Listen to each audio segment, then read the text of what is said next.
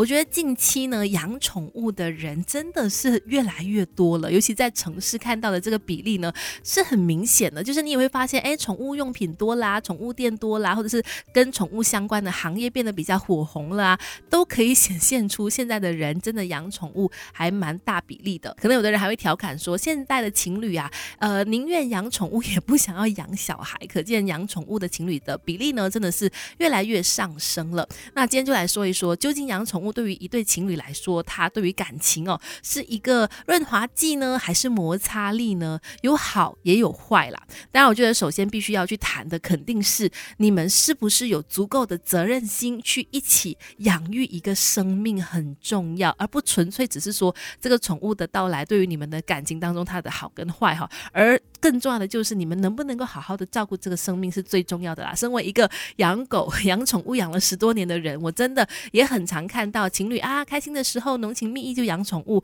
然后分手的时候呢，宠物就变得非常非常可怜了。所以在你呃可能浓情蜜意的时候，想说哎我们一起来养个宠物吧，一起来当狗爸妈、猫爸妈这样子的一个想法的时候，还有很多其他的因素是你们必须考量的，好吗？魔镜啊魔镜，想要。要恋情修成正果，该怎么做？听 Melody 亲密关系告诉你吧。相信很多可能正在热恋的情侣啊，会想说，哎，不如来当个狗爸妈、猫爸妈，一起来养宠物吧。很多的情侣有这样子的一个念头跟想法哈。那我觉得真的必须好好去权衡一下，有哪些好跟不好，想清楚才做这个决定。首先，当然它的好处方面呢，是嗯，你们两个人突然间呃关系升级啦，你会觉得说，啊，我们现在不只是情侣而已，我们也是爸妈了，然后对。一个生命负责了，要照顾他的起居饮食啊，等等等等的，会有那种突然之间两个人的关系呢是更拉近的，甚至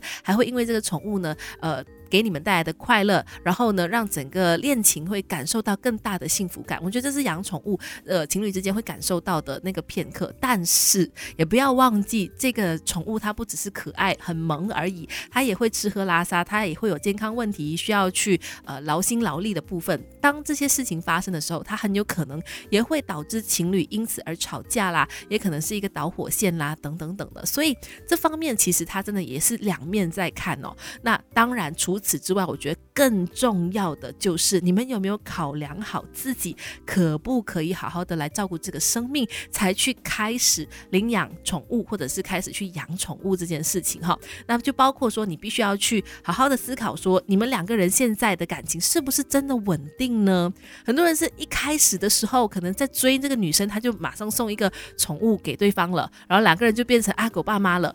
嗯，然后真的没有想太多的，其实这是非常非常不理智的决定哈。两个人的感情足够稳定了，对另外一半有很大的信心啊、信任感之后，才托付一个生命，我觉得那是一个负责任的呃想法和决定才对。再来呢，你们对未来有没有共识的？是不是真的要长远走下去的？你们的经济能力能不能够负担共同的去负担这个宠物的庞大支出呢？不只是吃喝拉撒，它有的时候生病的话，可能真的也要花一大笔钱。的这个经济能力上，是不是大家都有这个共同的呃共识呢？然后再来最重要的就是生活作息是不是可以互相的配合，而不是说让这个宠物只是自生自灭而已。但你们是需要付出时间轮流去照顾它的生活作息上面，是不是适合养宠物？还有你们住的环境是不是适合养宠物呢？会不会太窄呢？会不会不够呃空间让这个宠物去呃生活呢？这也是很重要的。或者是那个地方可不？可以允许养宠物，也是你们先要去考量、